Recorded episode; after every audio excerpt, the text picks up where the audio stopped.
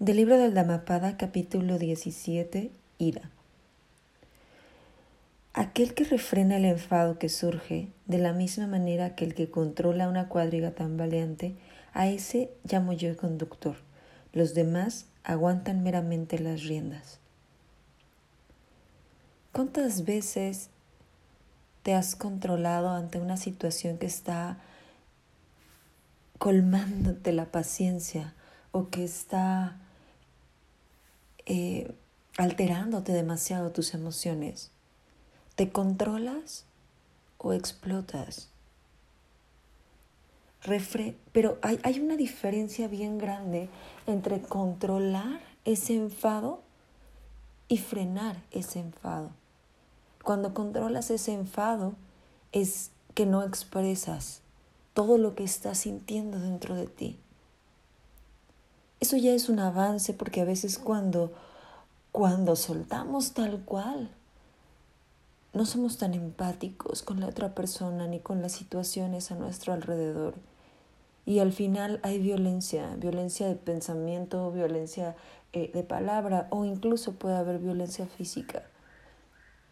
Y cuando lo controlas, o sea, cuando estás controlando ese enfado, es muy fácil que esas pequeñas líneas que separan una de la otra se, se rompan. O sea, primero vas a tener ese, esa violencia de pensamiento. Entonces, lo vas a querer frenar, pero ya lo estás pensando, ya lo estás viviendo. ¿Ok?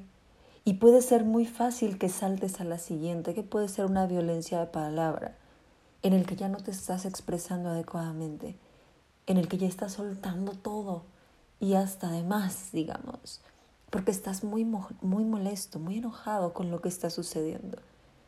Y de igual manera hay una pequeña línea que separa esa violencia de, de, de, la, del habla, de la palabra, a la violencia física. Y eso no quiere decir nada más que, que golpees a la persona que tienes en frente, sino que ya hay algo físico. Puedes aventar cosas o te estás haciendo daño físicamente. Entonces, cuando estás controlando ese enojo, eso es lo que puede pasar. La violencia existe en cualquiera de las tres eh, etapas, digamos, pero ya existe algo. Ya está naciendo ahí. Cuando frenas el enojo, no logras, no logras llegar a sentir ese, esa emoción. Y no es malo sentirla, pero tampoco es malo no sentirla. Creo que hay que tener suficiente conciencia para poder frenar el enojo y decir, ok, esto no me aporta, pero tienes que hacerlo hasta que realmente el enojo ya no te aporte. Si seguimos eh, enojándonos es porque seguimos ya sea un poco inconscientes o porque todavía tenemos que aprender de esto o porque tenemos que aprender de esa inconsciencia.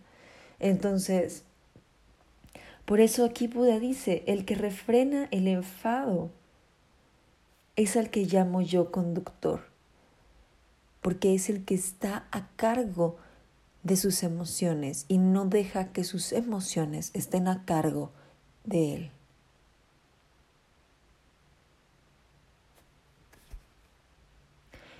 Los demás aguantan meramente las riendas.